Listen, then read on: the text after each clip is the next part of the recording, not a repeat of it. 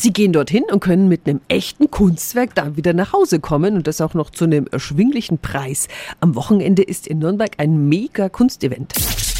365 Dinge, die Sie in Franken erleben müssen. Es ist die zehnte Supermart-Kunstwesse im Nürnberger Ofenwerk. Veranstalter ist Laurentio Feller. Guten Morgen. Ja, guten Morgen. Was ist denn bei euch alles geboten? Unter anderem als Hauptattraktion sind die über 70 Künstler und Künstlerinnen, die Kunst präsentieren. Es werden live Paintings geben.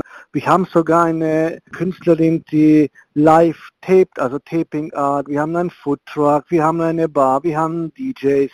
Also auf alle Fälle ein Event, wo man einfach eine gute Zeit erlebt. Mhm. Das Coole ist, wir können Kunstwerke dann gleich mit nach Hause nehmen, gell? Der Grundgedanke war es von Anfang an, bezahlbare Kunst ein bisschen zu desensibilisieren, in ein Umfeld zu bringen, wo ganz normale Leute in Kontakt mit Kunst kommen, die sonst vielleicht sich nicht so trauen würden, in Galerien oder Messen oder sonst irgendwie zu gehen. Man kann Kunst von 20 Euro bis 999 Euro finden. Das Kunstevent Supermart ist von Freitag bis Sonntag im Ofenwerk. Die Infos sind auch nochmal auf radiof.de. 365 Dinge, die Sie in Franken erleben müssen. Täglich neu in Guten Morgen Franken um 10 nach 6 und um 10 nach 8. Radio F.